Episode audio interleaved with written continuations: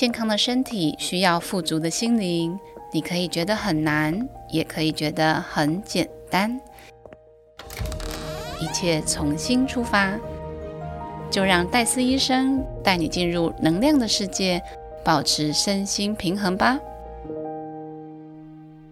Hello，各位听众朋友，大家好，欢迎收听戴斯医师的健康世界。我是戴斯医师杨艺颖，这是本节目的第一集。我想先自我介绍一下。我是一位牙医师，做矫正的资历已经超过二十年了。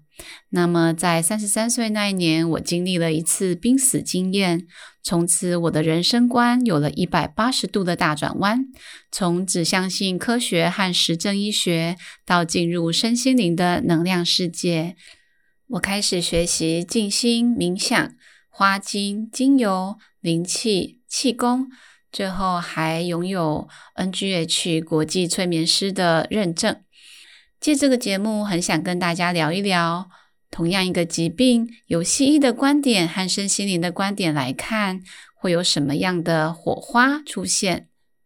还有，相信鬼神究竟是一种迷信，还是真的有这一回事呢？就请大家听下去喽。心灵对谈，宠爱自己的灵魂，让我们一起与心灵对谈，开启追寻幸福的旅程吧。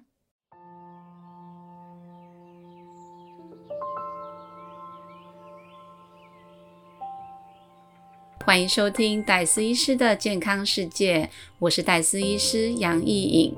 这个单元是心灵对谈，心灵对谈这个单元主要是想跟大家介绍一下一些国内外知名的身心灵的畅销书，呃，以及邀请一些特别来宾，不定期的。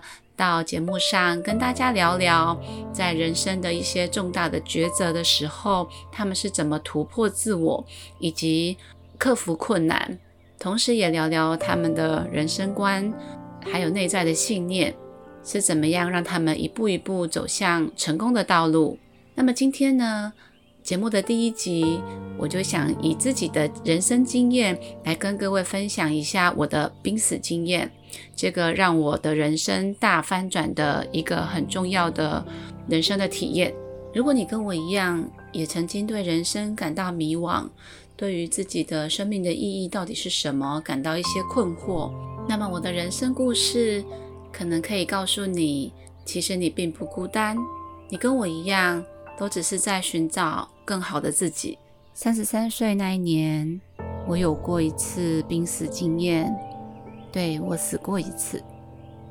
三十三岁的时候是我人生的低潮，那个时候我的大女儿三岁，真是很需要妈妈。然后，呃，我常常睡不饱，因为半夜要起来照顾她。然后我的工作。牙科的生涯非常的忙碌，病人很多，同时我是又又是一个新手妈妈，心里在嗯天人交战，到底怎么样教育我的孩子，还有担心自己是不是一个好妈妈，同时我跟我的先生沟通不良，经常吵架。所以在这个很低潮的时候，很忧郁的时候，我又呃生了我的小儿子。那生产前的最后一周，我记得我感冒了，而且还发烧。然后在这个身体很不舒服的状态下，我就生下了我的小儿子。那生产后的第十天，我发现我呃不断的出血，然后产后大出血，有一个很严重的并发症出现了。我的先生很紧急的把我送到医院的急诊室去。那就在我想要去呃急诊室上厕所的时候，我突然觉得一阵头昏眼花，然后就失去了知觉。嗯，与其说是失去知觉呢，倒不如说我瞬间就突然到了一个空间。那这个空间呢是白茫茫的。充满着白光，有点像是人家拍戏的时候那种很大很大的灯，大概好好几盏灯同时照着我，刺眼的睁不开眼睛。我突然到了一个充满白光的世界，耳朵呢听到好像远处有小朋友在嬉笑的声音，而且有一种音乐，但是听不出来是什么音乐的音乐声，也是在远处嬉闹着，然后呃有这个音乐的声音。那当下我非常的惶恐，明明在医院，怎么突然到了这个空间？那我心里很紧张，也很焦虑，然后一直在心里呐喊着说：“我要回去，我要回去。”可是我的身体动不了，好像还是在原地。那就在我非常惊慌失措，不知道怎么办才好的时候，突然我的胸口，或者说是印度脉轮系统里面的心轮，从我的心轮发出一个声音。这个声音跟我说：“我知道。”那我心里第一个念头是：“你知道什么啊？”然后他继续说：“我知道。”那我心里想：“哦，总算有人听到我的呼唤了。”我就说：“你是谁？”你知道个屁呀！我当时就是这么生气，说放我回去，放我回去！我就一直不停的跟这个声音呃要求，然后这个声音继续说：“我知道。”不管我怎么骂他，他就说：“我知道。”那我正想要跟他讲我的状况的时候，他继续说：“我知道。”随着他的知道。我开始感受到这个空间有一种很不可思议的变化，我瞬间感受到一种爱、包容、幸福、和谐、愉悦，非常非常舒服的感受。即使已经过了十几年，在我描述这件事情的时候，我总是马上可以回到当下，好像昨天才发生。那种幸福的感觉，是你在书本上所看到，呃，所有的美好的气氛加起来，就在那个空间里面。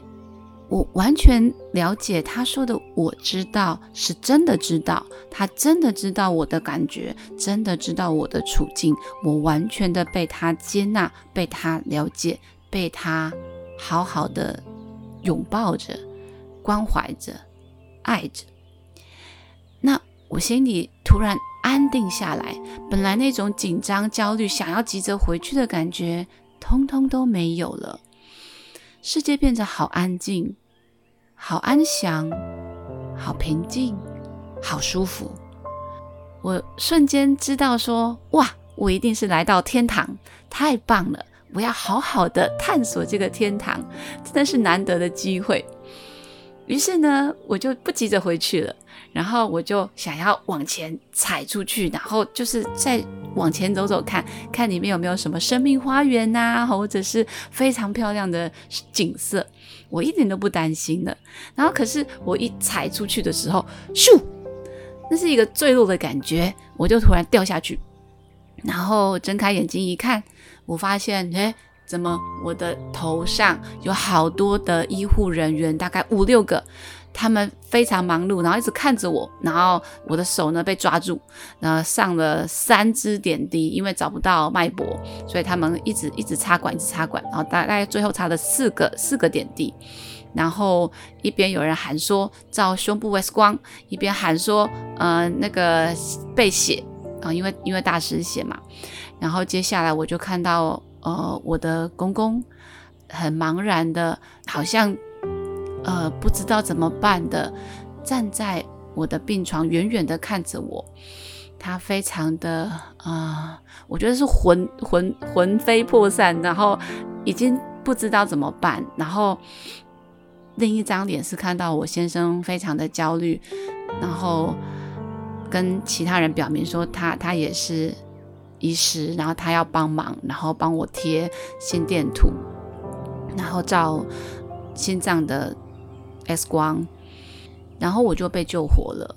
虽然当下呢，我觉得死亡真是一件美好的事情。原来人死了之后可以到那么美好的地方。在这件事情之后，我发现自己对死亡竟然有一种美好的向往，觉得那不是一件令人恐惧的事情，而且发现。原来脱离肉体之外，还有一个很神奇的、无形的能量的世界在那里。这个濒死经验发生之后，我也跟我的先生分享，跟我的家人分享，但是我发现大家都支支吾吾的，不想跟我谈论这件事情，不然就是安慰我说：“哎呀，那是你的幻想啦。”那个时候你可能身体都宕机了，你根本就不知道你你发生什么事，那是幻觉，那是你的嗯没有发生过的事情，也不要想太多。但是那一种活生生的体验是忘都忘不了的，就像你坐过云霄飞车，然后那种很刺激的感觉，即使你再怎么很呃生动的跟。没有坐过云霄飞车的人描述云霄飞车有多刺激，其他人大概也只能哦哦哦这样子啊，哦听起来很有趣，嗯，而没有办法跟你产生共鸣，嗯，于是呢，我开始收集很多资料，查了很多身心灵的书，然后开始走向我以前完全没有兴趣，甚至觉得是迷信的。嗯，一些宗教信仰，或者所谓的神佛以及上帝，我都很想要更了解他们。在看了很多电影和书籍之后，我发现，哇，跟我一样有濒死经验的人还真不少啊！而且这些濒死经验都让他们的人生经验有了大转弯。从此对自己的人生有不一样的看法，而且走上了一条不一样的道路。对我来讲，我是学医学出身的，在我的教育训练里面，我学到的是就事论事，还有有几分证据说几分话，大胆假设，小心求证。所有的研究理论或是治疗的方法。他必须累积大量的研究资料，而且要有不同的研究团队都获得一样的一致的结论，我们才可以说这个学说不是假说，而是变成定律，而是一种真理。也就是说，事情必须发生了，确认再确认，我们才可以相信它。我的世界一直是一个很理性、逻辑，可以用道理来解释的世界。所以我习惯用的方法是说道理，跟人家争辩我是对的，或者是你想办法说服我你是对的。跟先生吵架的时候也是这种模式，不停的吵架，争论到底要听谁的，谁是对的，谁是错的。结果当然总是不欢而散。我的世界告诉我，如果不符合科学逻辑的事情。它就不是真实的，但是我去的濒死世界却不是这样的。竟然有一个空间，它可以散发出无穷无尽的爱、接纳、包容的力量，而且它竟然是从我的胸口发出来的。也就是说，我是那个能量的来源，它一直在我身上。只是我不知道怎么样去应用这股能量，去散播出爱、接纳和包容。只要我想，我就可以成为那一道光，我就可以成为那个爱。我就是爱的源头。我不用去跟先生吵架，说服他应该要怎么爱我；我也不用说服我的家人。他们为什么不照我的方式来对待我，来跟我应和，来跟我相处？既然我是爱的源头，我就是那个能量，为什么不是我先去包容别人，先去宽容，先去爱别人，而是总是大声嚷嚷的要别人配合我？当他们不符合我的期待的时候，我就生气，我就拒绝他们，或者我就骂他们，把他们推开。如果我是爱的源头，我为什么还是常常对他们生气，常常不接纳他们，常常表现得不那么在乎他们，不那么爱他们呢？是我的恐惧，还有我心中的小我，把自己限制住了。跳脱那个小我，我们每一个人身体里面都有一个大我，这个大我包含了宇宙所有的能量。你是光，你是爱，你是万有。这样子的论点，很多人一定没有办法接受。连我自己学科学的人，我都很难接受，所以我试图找了很多很多的书籍，想听听看有没有人跟我一样有所谓的濒死经验，还有他们怎么解释能量世界发生的事情。很幸运的，我找到了一本非常非常有意思的书，也想介绍给大家。这本书的书名叫做《心灵能量》，作者是大卫·霍金斯。看到这本书的时候，我如获至宝，觉得终于找到了知己。休息一下，马上回来，想要跟你分享大卫·霍金斯的心灵能量。欢迎收听戴斯医师的健康世界，我是戴斯医师杨艺颖。这是心灵对谈的单元。刚刚提到我最喜欢的一本书，书名叫做《心灵能量》，作者是大卫·霍金斯博士。这位霍金斯博士跟我一样有过濒死经验，所以看到他的书的内容，我真的好兴奋。霍金斯博士呢，在一九三九年的时候，曾经在威斯康星州的郊区当送报生。有一天夜晚，寒冬的夜晚，他照常骑着脚踏车去送报，偏偏遇到大风雪。大风雪来得又快又急，他根本来不及躲起来。就在郊区前不着村后不着店的地方，他被一阵突如其来的大风雪吹到路边的田野去，连人带车摔了进去，好痛！而且呢，随之而来的是寒风刺骨，他身上的衣服又穿得单薄，而且再这样下去，他还没骑到家，人就已经冻坏了。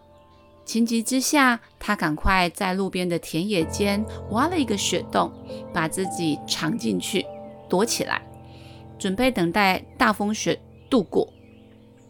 那么躲在这个雪洞中呢，他开始感觉到一阵很温暖。很祥和的感觉，心里感到一阵平静，而且非常非常的舒服。他的颤抖停止了，取之而来的是一阵甜蜜的温暖，然后突然进入了一种超乎言语所能形容的宁静状态。随之而来的，他感觉到一种无限的光和爱的存有。这个所谓的存有呢？似乎跟霍金斯博士自身的本质是在一起的。霍金斯博士忘却了四周的环境跟肉体的感觉，因为他的觉知充满了完全的光明的状态，头脑安静下来，所有的思想也停止了。他感觉到那个所谓的无限的存有就是一切。那是一种超越时间和空间的一种存在。霍金斯博士非常享受这样子的状态，时间好像过了几百万年之久。他很想继续持续下去，可是突然又掉回了现实世界。他的膝盖啊，被一阵猛烈的摇晃叫醒了，然后他开始。眼睛睁开，看到他的父亲非常非常担心的脸庞看着他，然后一直呼喊着他的名字。于是呢，他只好在这种呼喊下呢，不情不愿的回到了人世间。但同时呢，他又觉得死亡这个概念显得很可笑，因为他在那个接近死亡的状态，体验到前所未有的温暖和。无可言喻的宁静、平静，那是一种超越时空、无法言喻的灵性的接触。在那之后，他立定志向，开始想要研究精神医学，也如愿以偿的成为了精神科医师。但是，在他极尽可能的研究人类的心理状态的同时，三十八岁的他又遇到了一次来势汹汹的致命的疾病。当时的他处于一种极度焦虑与绝望的状态，因为觉得自己快死了。就在又是濒死的前夕呢，一个念头闪过他的脑海：如果真的有神呢？于是他立刻祈求：如果真的有神，此刻我请求他帮助我。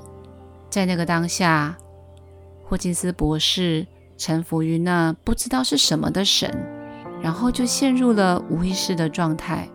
醒来之后，巨大的转变发生了。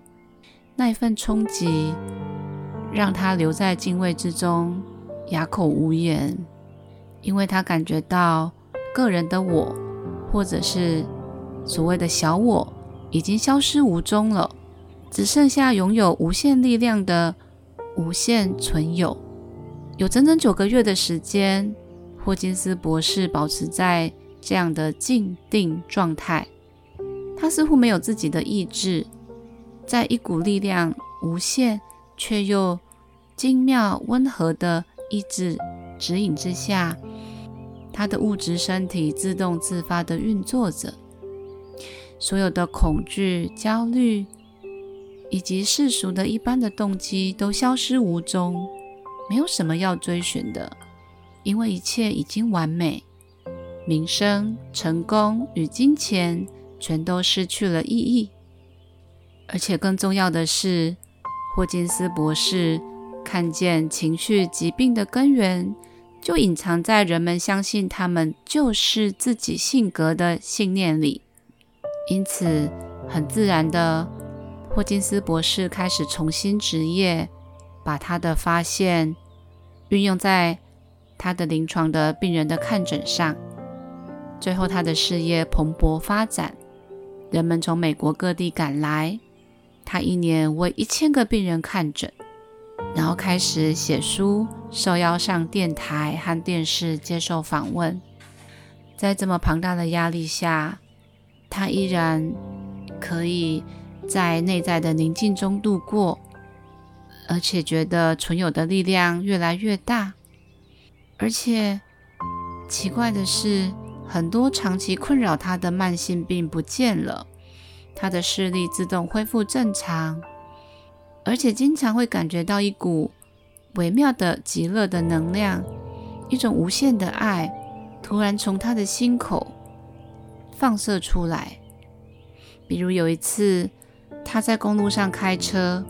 这一道神奇的能量突然从他的胸口放射出来，转弯之后，他看见一场刚发生的车祸。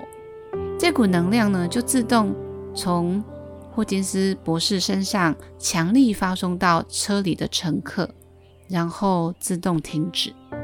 又有一次，霍金斯博士走在一个陌生城市里，然后他胸口的这股能量开始流向前方的街区。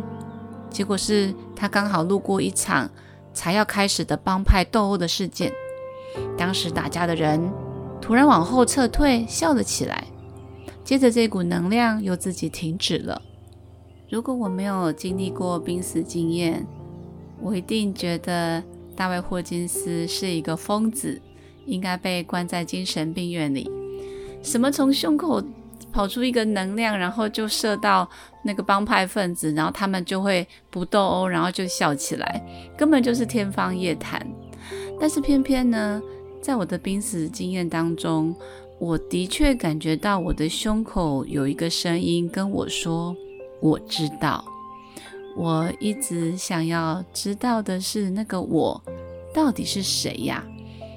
他为什么有这种本事，可以让周边的环境？完全的笼罩在爱和祥和之下，而且他怎么有这么大的本事？马上就让我理解，他真的知道，他完全的爱我，他完全的接纳我。我很想再跟那个我知道的我更靠近一点。后来我在一些潜意识沟通的课程啊，包括成为一个催眠师，催眠的过程当中，我一次又一次的体验到了那个大我的存在。可是还是常常被很多的恐惧、担忧困住，还是有很多的不确定和烦恼。整天在我的心头上。那在大卫霍金斯的书本中有提到一段很重要的话，他想跟大家说，如何成为一个觉醒觉知的人呢？对我的翻译就是，如何跟那个大我一直存在，可以一直存在那种宁静的状态里面呢？那么霍金斯博士说，一个人想要达到那种觉知的状态。第一个步骤就是要想要，要有非常非常非常想要达到这种状态的欲望，动机要够强烈，然后就可以开始依照宽恕法则还有温柔来行动。也就是说，一个人必须对一切的事物心存慈悲，包括自己的自我和思想。当一个人把每一个念头、感觉、渴望或行为臣服于神的时候，头脑就会越来越安静，就可以打破脑中的整个故事和剧情，还有旧有的想法和观念。慢慢的进行日常活动的时候，就可以继续坚持不懈，就可以继续坚持不懈，而且稳定的保持专注。不容许片刻从静心中分心。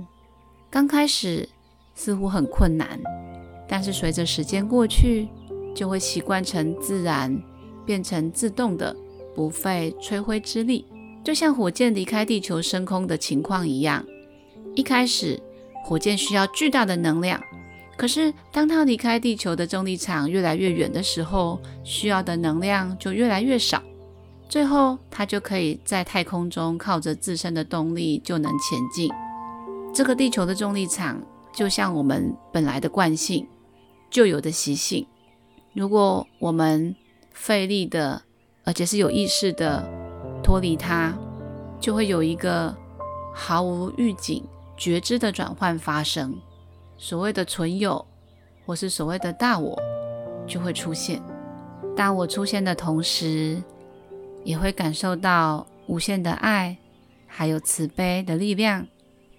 接着，我们可能会升起片刻的恐惧，因为自我仍然执着于自己的存在，害怕小我会变成虚无。然而，当小我死亡的时候，取而代之的会是一个含纳万物的大我，在其中，它完美展现自己的本质。对万事万物皆动然明白，有了这种非局限性，一个人就是一切过去、现在、未来的觉知。一个人是完整的，超越一切身份认同，超越性别，甚至超越人类本身。一个人再也不需要害怕受苦，害怕死亡。从这一刻开始。发生在身体上的事，都是属于非物质领域。在灵性觉知的某些阶段中，身体的疾病会康复或自动消失，身体会按照它预定的路线发展，然后回到它的来处，也就是所谓的奇迹会开始出现。以上这一段话是大卫霍金斯博士。对于大我逐渐取代小我，然后在身体中产生的一些变化所做的诠释，我自己是很向往大我的来临的，因为那跟我的濒死经验有关系，所以我常常练习每天早上静心，同时我也是一位催眠师，所以偶尔我会听催眠音档和自己的身体对话。有一次。我感受到我的子宫里面有一颗圆圆的黑黑的东西，然后我跟他的对话是这样子的：我问他说：“你怎么啦？”然后他说：“我好冷，我好孤单，都没有人陪我。”那么我就跟他说：“那我给你一些温暖，我来陪你好吗？”他说：“好。”于是我就想象子宫里点燃了一盏灯，这个灯充满了整个子宫，变得粉红色，变得温暖。然后那个黑色的一团东西就慢慢的消融在那些光里面，然后整个房间。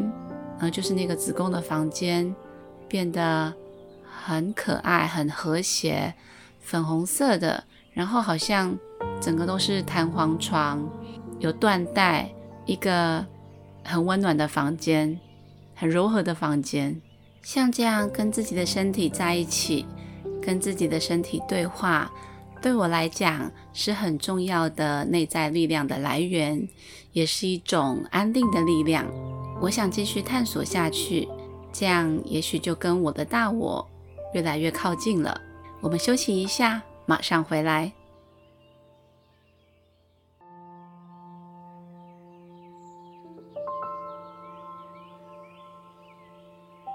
我是戴斯医师杨艺颖，这里是心灵对谈的单元。刚刚与您分享的是我非常喜欢的一本书《心灵能量》。作者是大卫霍金斯。我很喜欢这本书的原因，除了作者跟我一样有濒死经验的体验之外，还因为他把情绪用能量来作为等级区分，让我可以用很逻辑理性的方式来明白心灵能量。大卫霍金斯博士呢，他使用肌肉动力学这这种方式来为情绪测定能量。肌肉动力学最早由一九七一年的脊椎治疗师古德哈特所发现。那他发现呢，身体如果接触有害物质的时候，肌肉会瞬间的变弱。例如，患有低血糖症的病人，把一块糖放在舌头上进行肌肉测试，他的三角肌会立刻变弱。同样的，人们也发现，对身体有治疗效果的物质会让肌肉立刻变强。这个技巧呢，普遍获得了各领域专业人士的接受。虽然从来不曾在主流医学界流行，但是呢，呃，只要是做整体医学治疗理念的医师们呢，都会采用。这些人之中，有一个就是精神医学家戴蒙博士。他开始利用肌肉动力学诊断，而且来治疗精神病患者，并且称之为行为肌肉动力学。戴蒙博士做了一系列的实验，证明身体对不健康的情绪态度或是心理压力会立刻出现弱反应。那这本书的作者大卫霍金斯博士，就是延续戴蒙博士的实验，接着把情绪能量。依序分成不同的等级，然后说明了不同的情绪对身体有什么样的影响。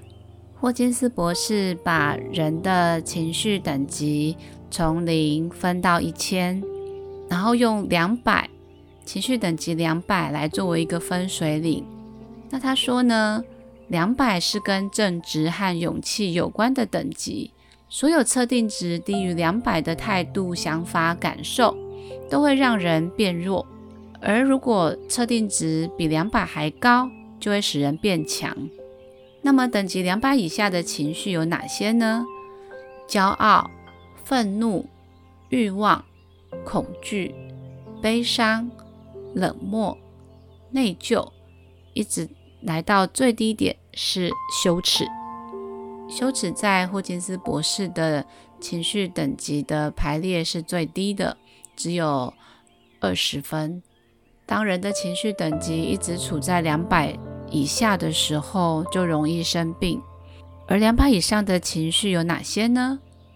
包括信任、乐观、宽恕、接纳、了解、爱、喜悦、宁静、安详、极乐，最后是开悟。妙不可言的等级与大我的完全的结合，不同的情绪能量就会产生不同的思维还有不同的应变方式，也就是影响了我们的行为。比如说，等级两百以下，一个人的主要动力是求生存。尽管求生存的意思是我只要活着就好，或是我自顾不暇，已经没有空管其他人怎么样了。但是，当求生存的动机往上扩展到勇气这一等级的时候，他人的幸福就会越来越重要，甚至到了等级五百，也就是爱的能量的时候，他人的幸福就成为最重要的动机和驱力。甚至在更高的等级，比如六百到七百之间，安详与开悟的等级的时候，人类的福祉与对开悟的追寻，则是最主要的目标。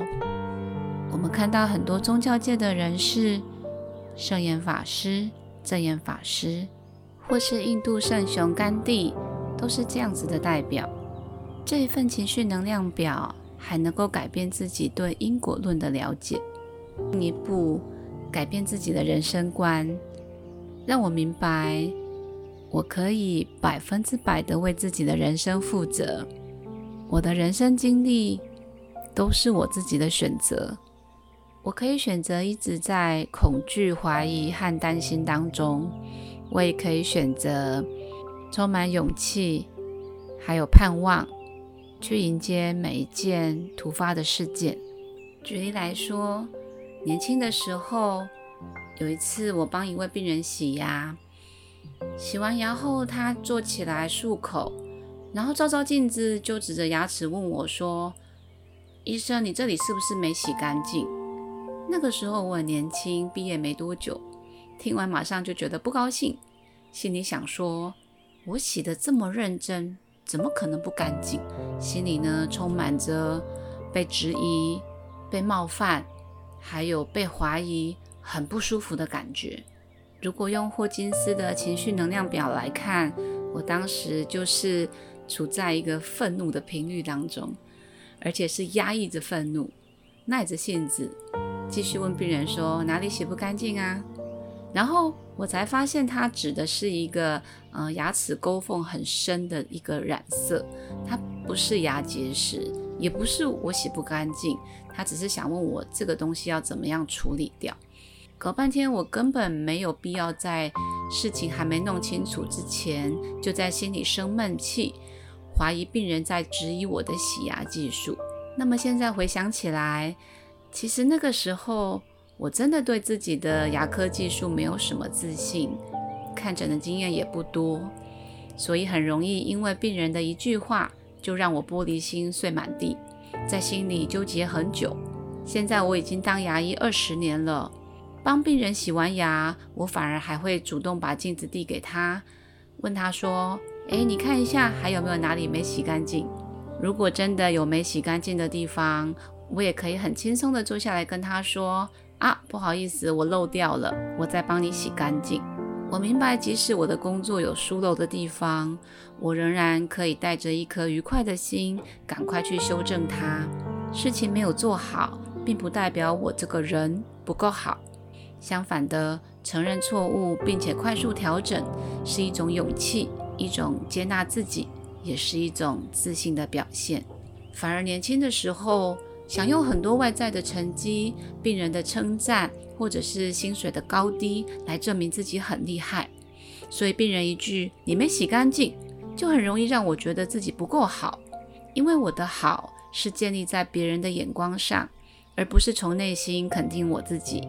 用大卫霍金斯博士的情绪能量表来解释，每一个人其实都是一个会发光的能量体，而且可以自己选择释放不同的频率。如果我选择放出愤怒的情绪，我就会吸引到很多令我愤怒的人事物。同一件事情，别人觉得没什么，我却气坏了，看什么都不顺眼。相反的，如果我选择放出轻松和喜悦的情绪，看到病人不高兴，我也可以用轻松的方式安抚他，把我喜悦的情绪传染给他。《心灵能量》这本书提到。对自己的看法负起责任，就能够超越受害者的角色。生命中的事件并不重要，重要的是如何反应，保持何种态度，而这将决定这件事在一个人生命当中所造成的影响是正面还是负面的。一个人体验到的是机会还是压力，都是自己的选择。年轻时候的我，追求完美，不允许自己犯错，也不喜欢听到别人说我哪里做不好。别人的批评对我是一种压力，总会让我伤心难过好久，而且常常在心里责怪自己为什么做不好。内在的情绪能量，我常常是处在自责的频率。年纪大一点，我才发现，有人愿意真诚地对我说出负面的看法，帮助我看到自己的盲点，帮助我成长，是多么值得感谢的事。这个时候的我，终于慢慢把自己的能量调整到接纳的频率，可以接纳别人的批评，接纳自己偶尔会出错。于是，我常常在想，要怎么让更多人能够更快地觉察。接纳自己，霍金斯博士在《心灵能量》这本书的最后有提到了一些很简单的方法，可以给大家参考。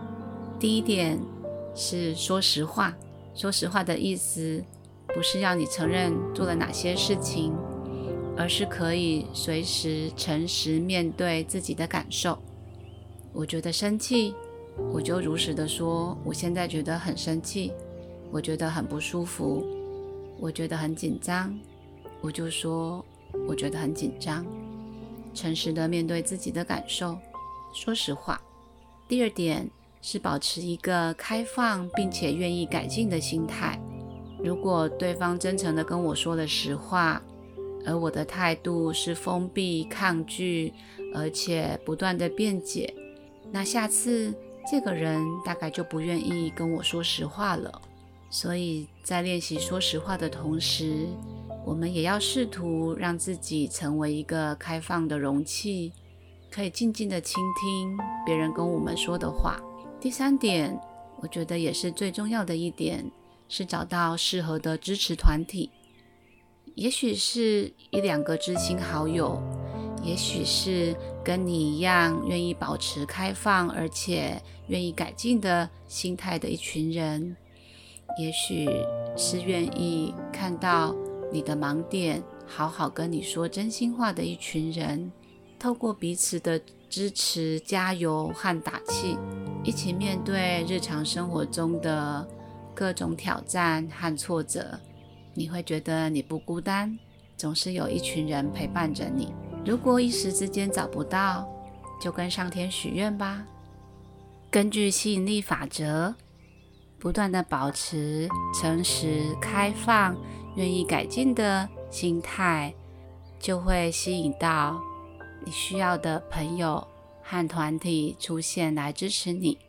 宇宙发生的事情没有偶然，人生的每一个选择都看你潜意识的心念有关系。节目的尾声。我其实很想知道听众朋友对于这一集的内容有什么样的感觉。每一次分享我的濒死经验，讲完之后，总是会有一些朋友跑过来跟我说：“哎，我跟你讲，我也曾经怎么样怎么样。”就是有很多类似的，他无法跟别人分享的，但是跟我很类似的一些呃科学无法解释的事件发生。然后我总是呃很很惊喜。惊喜的是，原来你跟我一样啊！原来我遇到这些事情并不奇怪。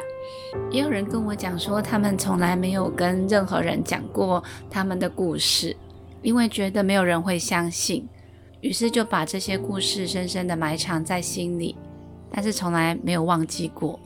所以，如果你愿意分享的话，欢迎在留言区让我知道，我会很高兴你愿意跟我分享你的故事。感谢你收听戴斯医师的健康世界，这里是 AM 五九四 FM 一零七点八，我是戴思医师杨意颖，我们下次空中再见，拜拜。